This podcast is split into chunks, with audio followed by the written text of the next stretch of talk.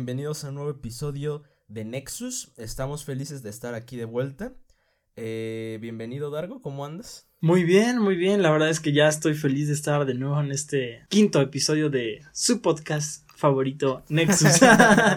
Entonces, este, pues nada, Waldo, dime cómo estuvo tu semana. Estuvo bien, eh, con la noticia de que tengo un nuevo micro. Estamos estrenando un nuevo micro, bueno yo. Después ya compartiremos los dos cuando se pueda. Pero de mientras espero que estén notando una mejoría en el, en el audio porque me gustó mucho el micro, ¿eh? Pero bueno, Dargo, este, ¿tú cómo estuviste en la semana? Pues bien, la verdad es que ahora sí he estado muy, muy atareado. De hecho, pues que tuvimos un problema para la gente que nos escucha. tuvimos un problema para grabar, justamente porque, porque se fue mi internet en la casa, en mi casa. Y entonces, pues tuvimos un problema. sí, este podcast, o sea, los episodios casi nunca los grabamos este un día antes. O sea, ahorita lo estamos grabando justo el lunes en la tarde noche y se va a subir en pocas horas en martes en la madrugada. Normalmente dejamos más días, pero pues ahora no pudimos porque porque pues Dargo tuvo un problema por ahí con el internet, ¿cómo lo solucionaste, güey? no, la verdad es que es una gran historia.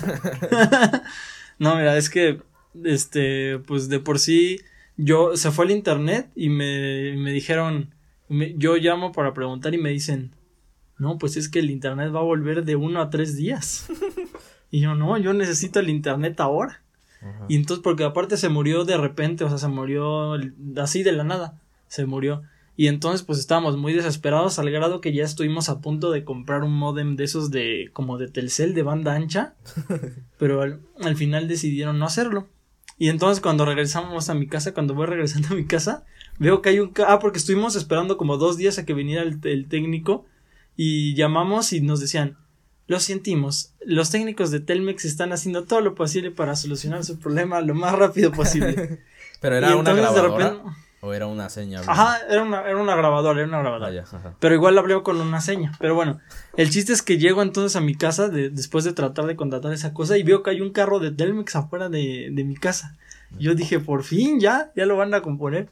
Y luego resulta que se lo estaban componiendo los vecinos. Y yo dije, no, pero aún así tenemos que aprovechar esto.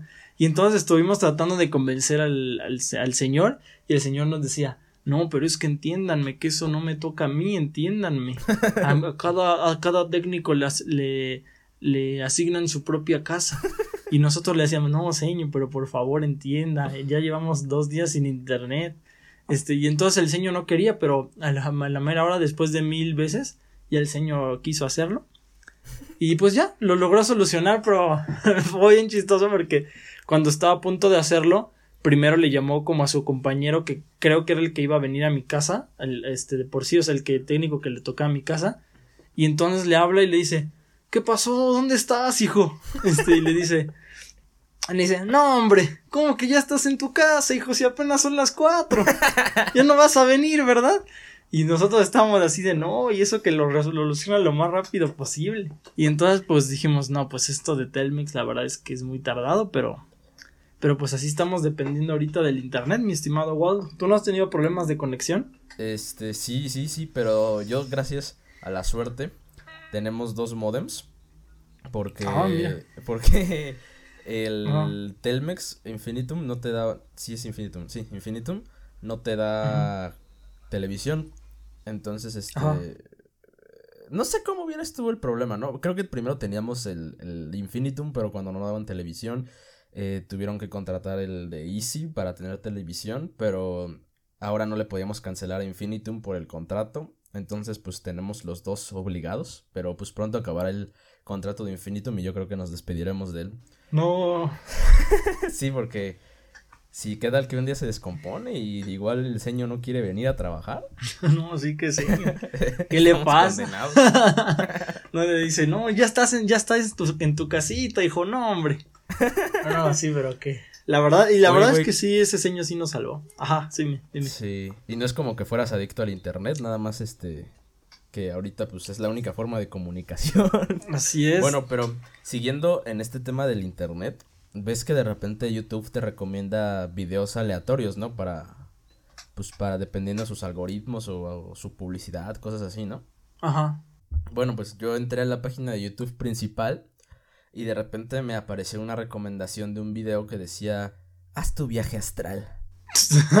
y la verdad, la verdad me dio mucha curiosidad. Ajá. Entonces le piqué y vi muchos comentarios que decían, vengo de la página de Facebook, vengo de la página de Facebook. Ajá. Y entonces a mí me dio más curiosidad de saber qué página de Facebook era. Ajá. Entonces la busqué y era una publicación igual de cómo hacer tu viaje astral y venía eh, ese video para ayudarte.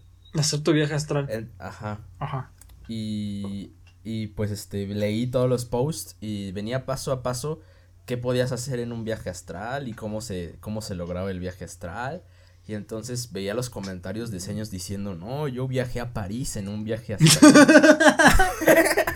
Háganlo. es una gran experiencia. No, y había muchos seños así, ¿no? Entonces luego me dio más curiosidad y busqué cómo hacer un viaje astral, así para ver cuántos videos aparecían y aparecían demasiados. Ajá. Entonces entré al de un señor como de 50 años que por la posición de la cámara parece que está dando una conferencia de cómo hacer un viaje astral. Ajá. Entonces el señor estaba explicando, no, pues primero tienen que acostarse, relajarse y empezar a decir en su mente, quiero salir de mi cuerpo. no manches. Y entonces poco a poco van a ir sintiendo que les tiembla el cuerpo. Y de repente puede ser una mano o una pierna. Y poco a poco si se siguen concentrando, eso puede subir y subir y subir hasta el punto que de repente ya van a estar fuera de su cuerpo. Y van a poder ver su cuerpo astral, o sea, van a poder ver su cuerpo físico, pero ustedes están en el astral. Y entonces yo veía los comentarios y había mucha gente diciendo, sí sentí las vibraciones, pero no puedo hacer nada después de eso. O nada más me, me tiembla una pierna. ¿Cómo le hago para que me tiemble todo el cuerpo después? Entonces había mucha gente que no podía. Y yo dije, no, pues este tipo, lo único que, la única indicación que te da para hacer el viaje astral es pensar, quiero salir de mi cuerpo. Y poco a poco. Sí. Entonces busqué otros cuantos videos y prácticamente decían lo mismo. Pero dice que te tienes que concentrar, que no va a salir a, que no va a salir a la primera pero que puedes visitar cualquier este lugar en un viaje astral. Y había una tipa que igual respondió así como las preguntas más este frecuentes que se hace sobre los viajes astrales. Ajá. Y al parecer hay un mito, según ella es un mito, que que si te sales del cuerpo y no regresas a tiempo, o sea que si te tardas mucho, eh, puede ser ocupado tu cuerpo por Quedarte para siempre. Por espíritus ah. malignos o quedarte para siempre. Porque pues si luego si lo atrapan espíritus malignos, pues tú ya no tienes cabida. Andas ahí flotando, güey, buscando a ver a un pendejo que también se salga de su cuerpo, güey. Ahora tú te vuelves el espíritu maligno. no, pues sí. Entonces, a mí me dio. Esto lo vi hace como dos semanas. Ajá. Eh, lo vi hace como dos semanas, pero no, no sé por qué se me había olvidado comentarlo. Entonces yo desde hace dos semanas dije, no, pues lo quiero intentar, a ver si pasa algo. pero hasta ahora, hasta ahora no lo he intentado, pero quería hacer el compromiso aquí. ¿Qué te parece si los miembros de Nexus intentamos hacer un viaje astral? No, no sé, yo la, verdad yo sí, no sé, yo no me... Me da miedo que me lo ocupen... Como el diablo... Espíritus malignos. Me ocupe. No, pues, este pues yo creo que es una, la verdad, pues es que para qué te sirve, o sea, cuál es, o ya conocemos cuál es lo peor que te puede pasar, pero qué es lo bueno que, que, te puede pasar ir a París. Eh, yo creo, yo creo, no, sé qué te pueda pasar, supongo que te relajas o, no sé, de todos modos es una experiencia misteriosa, ¿no? Pues sí. Entonces yo probablemente lo intente, eh, no sé qué día, pero probablemente lo intente y los estaré, les estaré trayendo información a su podcast Nexus. ok, está bien, estaremos actualizando y esperemos que un día de estos no, no haya un Waldo poseído en el podcast. Sería terrible. y bueno, ya entrando más en los temas que tenía que están este, pensados para, para este día de hoy, este quiero entrar otra vez en un tema un poco más debatible, un tema un poco más polémico un, un tema un poco, este, pues bastante interesante, la verdad. Ajá. Este, hubo una noticia que estaba viendo la tele y salió una noticia de un señor en Francia que este estaba, lo habían diagnosticado, es ya un señor grande y lo habían diagnosticado este con una enfermedad este rara e incurable que es tan rara que ni siquiera tenía nombre la enfermedad. Ajá, ¿en dónde dices? Y en, en Francia. Ah, ajá.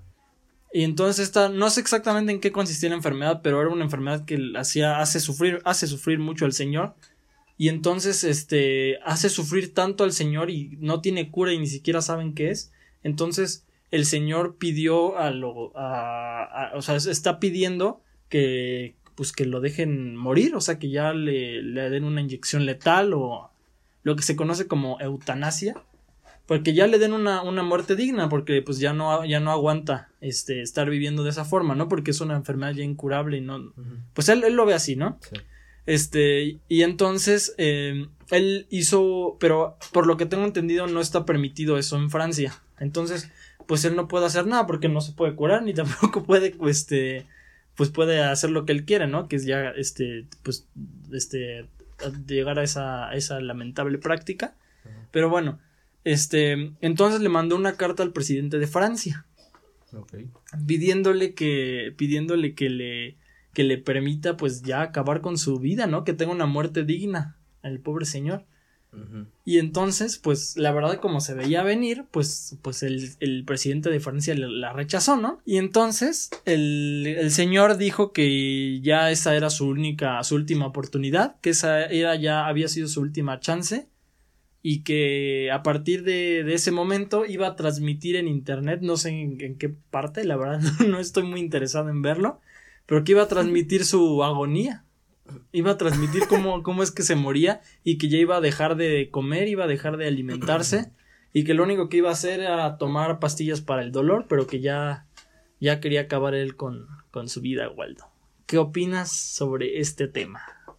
No, la, la eutanasia está eh, siempre es muy polémica, ¿no? Yo me acuerdo que hasta, en, no sé si tú la viste, pero eh, a mí me tocaron esos temas de la eutanasia, entre otras cosas, otros dilemas éticos y morales en, en el programa de bachillerato. ¿Tú no lo viste? Mm, no, no, no me tocó. A, mí sí, justo en primero de, de, prepa. Ajá. Y, y sí está, o sea, si te pones a pensarlo, sí está fuerte. Yo pensaría que si el señor ya quiere morirse, pues estaría bien, ¿no? Porque ya está, está, es como, va a sonar muy cruel la comparación. No, mejor no la voy a hacer. sí, mejor guárdate, lo cuento. Ajá. Sí. Pero sí, es como, si está sufriendo mucho, pues ¿para qué lo dejas seguir sufriendo una vida llena de, de, pues, dolor? Es mejor que, además él te lo está pidiendo. Entonces, pues yo digo que sí deberían de permitirle morir.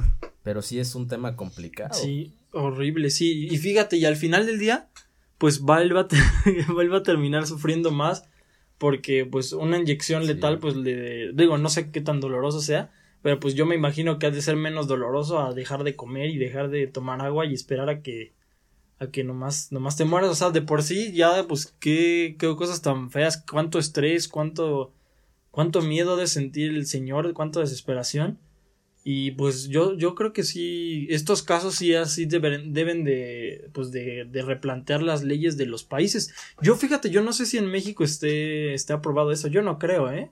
¿Tú sabes? Mm, no, no sé, pero no creo tampoco. Déjame buscarlo. Oye, yo apenas descubrí que el gas pimienta es ilegal, ¿tú sabías de eso? ¿Es ilegal? Sí, es ilegal. También es ilegal la eutanasia, al parecer.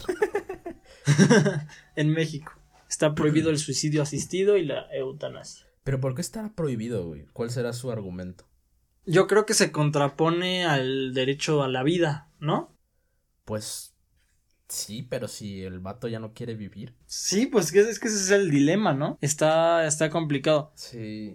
Igual, bueno, no, no sé qué religión tenga, pero pues hay religiones que, pues, que condenan que las personas se, se suiciden, ¿no? O sea, es todo ah, una, una circunstancia, pero no sé, yo creo que la verdad que horrible lo que ha de estar pasando a este pobre señor y pues como tú dices, yo digo que, que pues sí deberían de darle la oportunidad de morir dignamente. Sí, pero sí hay muchas personas que transmiten sus suicidios en Facebook, ¿eh? Bueno, en redes sociales. ¿En serio?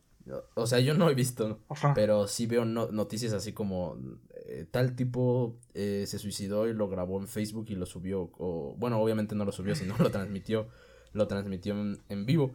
Y he visto mínimo cinco noticias así. pero nunca las abro, pero sí las he visto. No, pues sí, es horrible. Bueno, mi estimado Waldo, y justamente el día de hoy se cumplen tres años de el terremoto de, del 7 de septiembre del año 2017. Este fue una experiencia yo creo que bastante impactante para, para las personas que lo vivieron. Y me gustaría, Waldo, que nos compartieras por favor a, a mí y al auditorio, a nuestros Nexus escuchas, a nuestros queridos amigos Nexus. ¿Cómo fue que, que, viviste esta experiencia cuando, cuando sucedió? ¿Qué estabas haciendo? ¿Y qué pasó? ¿Cómo lo sentiste? Ok, para empezar yo siento que este, este terremoto fue totalmente opacado por el que le siguió después. ¿El del 19? Ajá. Ajá. Este terremoto no causó mucho daño en, en la Ciudad de México. Entonces, si no causa daño en la Ciudad de México, es ignorado, es ignorado. Por lo menos por, por la ciudad, por, por el centro. Pero aquí en, aquí en Oaxaca, este, pues fue mucho peor que el del 19 de septiembre. Eh, hubo muchos este, derrumbes por el Istmo. Eh, o sea, ese, el Istmo es por, por Chiapas casi. Y pues fue fuerte. Yo ese, ese lo estaba ya dormido. Porque fue como a las once y media de la noche. Ajá, sí, cierto. Este, yo ya cierto. Me, me planeaba. Bueno, ya estaba dormido. Y me despertó el ruido de las cosas moviéndose. Estaba así súper fuerte. O sea, no sé cómo, ah, bueno, ahorita lo platicarás tú, pero realmente estaba súper fuerte el sonido de, del vidrio, de las cosas, de, de los platos, de todo, todo, todo. Entonces eso me despertó. Y yo me desperté y primero estaba como que sacado de todo, así como que está pasando. Y me paré y, y, y yo ese, esa noche, desafortunadamente, yo estaba durmiendo solo en boxers. Entonces, este, me paré, abrí la puerta de mi cuarto y yo, yo en ese momento yo era el único que dormía en la planta baja de mi casa. Mi papá, mi mamá y mi abuela estaban arriba. Entonces yo salí y me puse en el pasillo a ver qué estaba pasando y ahí fue que agarré el pedo, está temblando muy fuerte. Pero volteé, volteé hacia la puerta, hacia el patio y nosotros tenemos nuestro punto de reunión, de reunión ahí en el patio. Ah, o sea, ya tienen su punto de reunión establecido. Ajá, o sea, obviamente no está pintado así como en las escuelas. pero, sí lo tenemos. Eh, porque además en Oaxaca tiembla mucho, entonces esto es muy seguido. Eh, entonces volteé a ver al patio y estaba lloviendo fuertísimo, fuertísimo. Y yo estaba en boxer nada más, entonces dije, no mames, pues, ¿qué voy a hacer? Me voy a mojar. Ajá. entonces me acordé de aquellas pláticas que daba protección civil. Ajá. Y... ¿Te hiciste bolista o qué, güey? No, no, no. Estaba en el arco de la puerta. Ajá. ah, ya, ya. Ajá. Entonces yo dije, no, pues me quedo aquí, pero estaba súper fuerte. Ajá. Entonces en eso bajó mi mamá y me gritó, ¿qué haces? no mames. ¿Qué estás haciendo, idiota? y yo pues, ahorita, ahorita ya que lo pienso, pues digo, no, pues sí, ¿qué estaba haciendo, güey? ¿Qué estaba pensando? Ajá. Pero en ese momento, pues no sabía qué hacer. Era el primer terremoto súper fuerte que, que, vivo, entonces estaba, eh, pues, asmado. Entonces ya cuando me grita, salgo, pero, en, o sea, desde que me despertó hasta ese momento, yo creo que fue como, no sé, ¿te acuerdas cuánto duró? Mm, no, la verdad no. Como un minuto, dos. Bueno, yo lo sentí eterno, güey. Yo lo sentí súper largo. Y entonces ya, ya salí y pues estaba lloviendo. Y pues me mojé.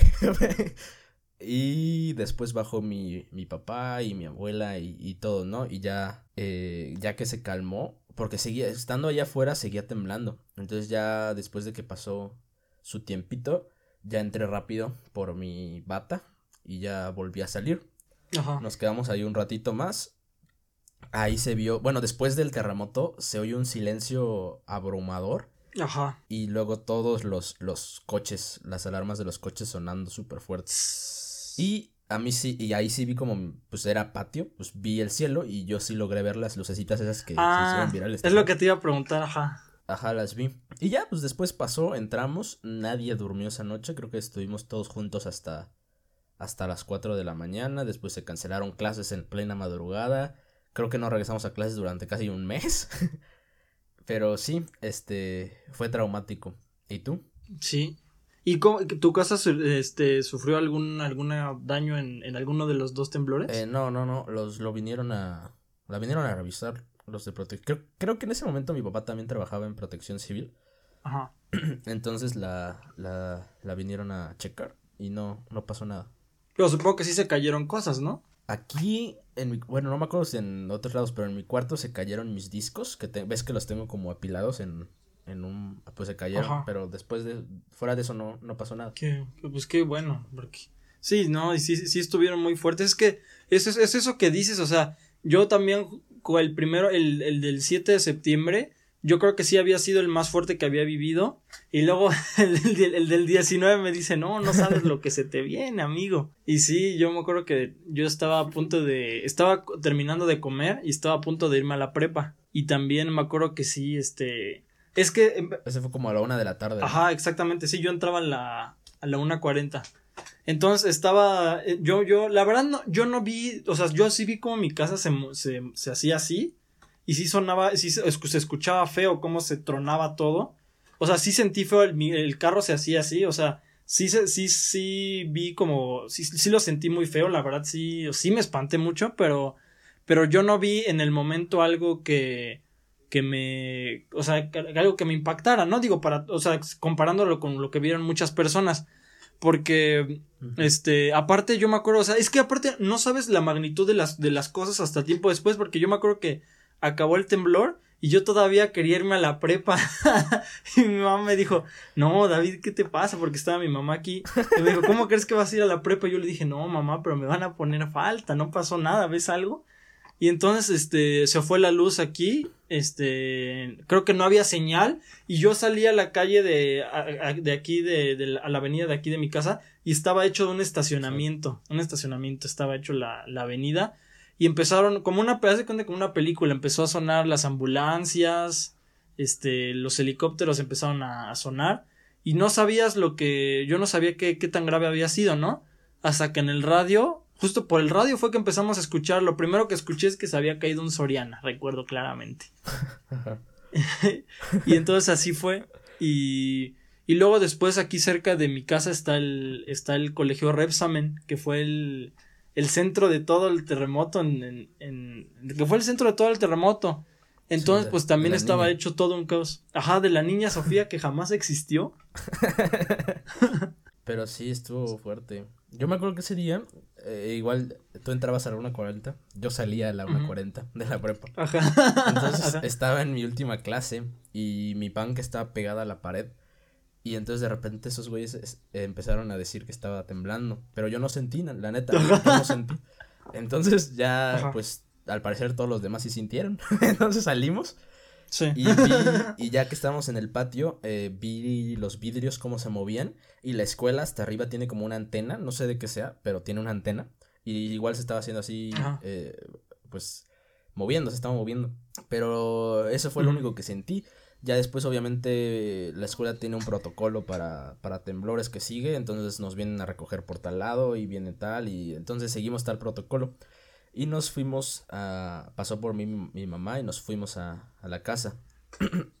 Igual la casa no tenía nada. Sí. Pero yo entré luego, luego y a internet y, y vi Twitter para ver qué había pasado. Donde, creo que ese epicentro fue en Puebla no me acuerdo dónde fue. Creo que en, en Morelos, una cosa así, ajá. Entonces, eh, entré, entré a Twitter, ¿no? A ver qué onda. Y ya había pasado 20 minutos, 15 minutos, y ya había videos de muchos edificios que se, que se habían caído, o sea, que habían grabado cómo se habían caído. Y yo, pues, en ese momento dije, no mames, estuvo muy, muy fuerte allá. Entonces, sabiendo que tengo, pues, amigos y familia allá, a ti, a Christopher, a mis primos, entre mucha familia que tengo allá, eh, les llamé, güey, y no, ninguno me contestó por obvias razones. Pero luego no sé qué pasó, ya creo que se restablecieron las letras, las, las líneas, y, y ya contestaron, ¿no? Que estaban bien. Pero aquí en Oaxaca realmente no pasó, no pasó eh, mucho. Nada. No. En el segundo. No, sí, en el segundo no. Y luego hubo un tercero. Pero que fue. ¿Hubo un tercero? Hubo un tercero. Pero que pero ese no llamó la atención de casi nadie. Pero fue. fue tiempo de. O sea, no fue inmediatamente después, fue como un mes después. Ajá. Y esa, esa vez eh, iba yo en el coche. Y ese, ese no me acuerdo si fue epicentro aquí en Oaxaca o en qué otro lugar. Pero yo iba en el coche y estábamos en, con mi mamá y de repente el coche se empieza a tambalear, estábamos en un alto. Y entonces eh, yo le dije, mi mamá, ¿está temblando? Y me dijo, sí, está temblando. Y, enfrente estaba, estaba un hotel. Y entonces ese hotel se estaba moviendo así igual horizontalmente. Y aparte había gente en las calles, los coches no empezaron a, no avanzaron, se quedaron parados. Y aparte en esa esquina había como un transformador, un poste que tiene esa, un buen de cables y ya sabes, un transformador. ¿no? Sí. Eh, y había mucha gente que se quedó ahí y ahí me, a mí me estaba dando un buen de miedo porque la gente no se movía y se estaba temblando duro iba, y, y este duró bastantito. Pero ese sí fue muy, creo que fue muy local y no pasó, no pasó mayores, pero sí fue un, hubo un tercero. Sí, pues yo no sabía de ese tercero. No, sí que lo hubo. es que de hecho, ¿sabes qué? Hay una cosa que tú has escuchado eso de que las réplicas siempre son, siempre son más pequeñas a los temblores originales. Sí. O sea, porque siempre dicen, no, es que va a haber réplica y siempre dicen, no, no se preocupen, las réplicas siempre son más pequeñas. Pero yo descubrí que ese es un dato tramposo. Yo descubrí que ese es un dato tramposo. Porque, o sea, sí es cierto, pero porque para que sean consideradas réplicas, tienen que ser más, tienen que ser más pequeñas. O sea, pero aún así puede haber un temblor más fuerte. O sea, eso no significa que no hayan temblores más fuertes. Lo que pasa es que réplica significa que, que sí, o sea, para que sea réplica tiene que ser más pequeño, pero eso no significa que después de un temblor de 7 venga otro de 9 o no sé. Entonces es un mito tramposo.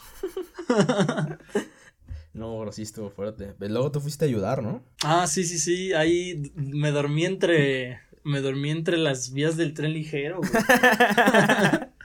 no, todo por No, es que yo estaba. No, sí, la verdad es que sí. Yo es que yo estaba muy, muy. Tenía muchas ganas de ayudar la verdad, pero, pero yo no sabía la joda que me esperaba, la verdad, y cuando llegué ahí ya, ya, pues yo la verdad, si quería ayudar, pues ahí tenía mi ayudada, porque llegué, llegamos como, me acompañó mi mamá, llegamos como a las nueve de la noche y nos regresamos a, a la casa como a las cinco de la mañana. Estuvimos ayer, este, recibiendo, este, a nosotros nos tocaba el equipo médico, como agujas y algodones. De hecho, yo, yo me, me, me acosté entre las agujas.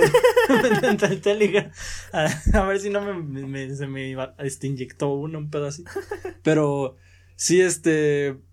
Este, no, sí estuvimos, este, estuvimos ayudando y ya después, este, estuvimos ayudando en otras cosas también en comida porque aparte, o sea, era un como un centro de acopio, pero aparte al lado estaba, este, al lado estaba los, los militares, la marina estaba, porque se había caído un edificio al lado, o sea, estaba el centro de acopio y al lado estaba el edificio que se había caído.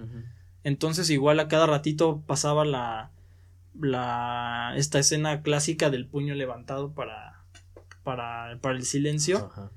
Y pues la verdad, pues, pues, pues, pues estuvo bonito ayudar, porque la verdad, sí, la verdad sí fue, sí, es uno de los momentos más bonitos que, digo, bonitos entre comillas, ¿no? Porque pues pasó una tragedia, pero bonitos que me ha tocado experimentar así de la reacción de la gente, porque a mí me tocó ver este familias enteras este a la madrugada que salían a, repartir chocolate, café, pan, o sea, para las personas que estaban ayudando y pues personas que, que pues no necesariamente tenían tenían muchos recursos, pero que estaban tratando de ayudar en lo que todo lo que podían.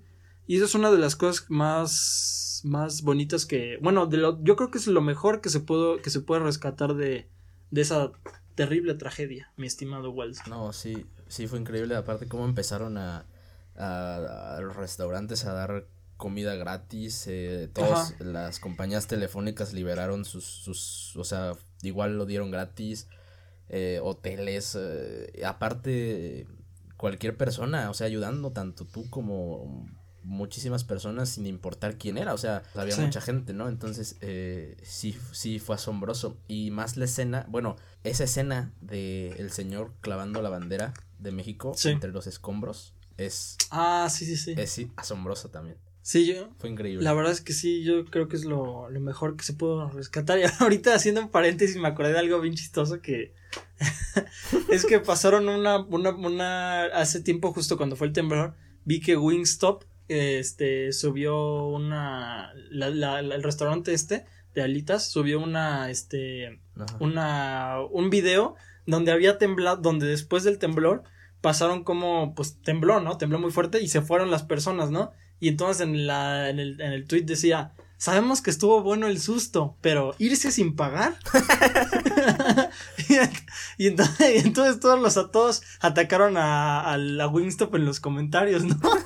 en el no, ¿qué les pasa? Pues casi se cae la tienda y ustedes diciendo que irse sin pagar. Entonces, pues siempre va a haber gente que ayude y siempre va a haber gente que esté. Pues, pero fue muy poca la gente que no, que no ayudó, ¿eh? ¿eh? Fue muy poca la gente que no ayudó. Sí, es cierto.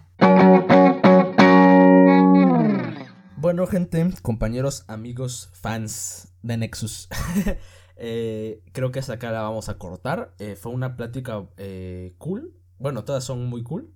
Esta, esta estuvo muy cagada y también muy seria. Entonces creo que lo, lo, lo complementamos bien. También les quiero seguir recordando que pues nos sigan en redes sociales, por favor, en Facebook sobre todo, porque creo que ahí va a ser muy importante para, para que el podcast empiece a crecer. Ah, y... ¿Puedo decir algo? ¿Puedo decir alguna cosa rápida? Ajá, dale. Yo, este, para, igual para viralizar, bueno, no viralizar, pero para que se compartan más las cosas, Waldo y yo nos comprometemos a que todas las personas que, que vean el, que escuchen el podcast, este, este, y nos etiqueten, lo vamos a compartir en nuestras Instagram stories. ¿Vale? Ok, sí, está bien. Hacemos el compromiso. Este, ah, sí, pero, sí, ayúdenos también compartiendo los episodios, porfa, porque lo escuchan varias personas y nada más lo comparte como dos personas o una. Entonces, por favor, ayúdenos. no, así que les pasa, bola de ingratos.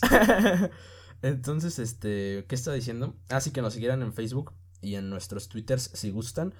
Eh, y también que estén atentos al próximo episodio porque el próximo episodio creo que va a estar muy bueno. Va a caer justo el 15 de septiembre y vamos a tener un eh, invitado, un invitado especial. Va a ser un episodio especial. Entonces, porfa, estén bastante atentos al, al siguiente episodio. ¿Algo más que agregar, Dargo? No, mi estimado Waldo. Entonces nos despedimos, nos vemos el martes. Adiós.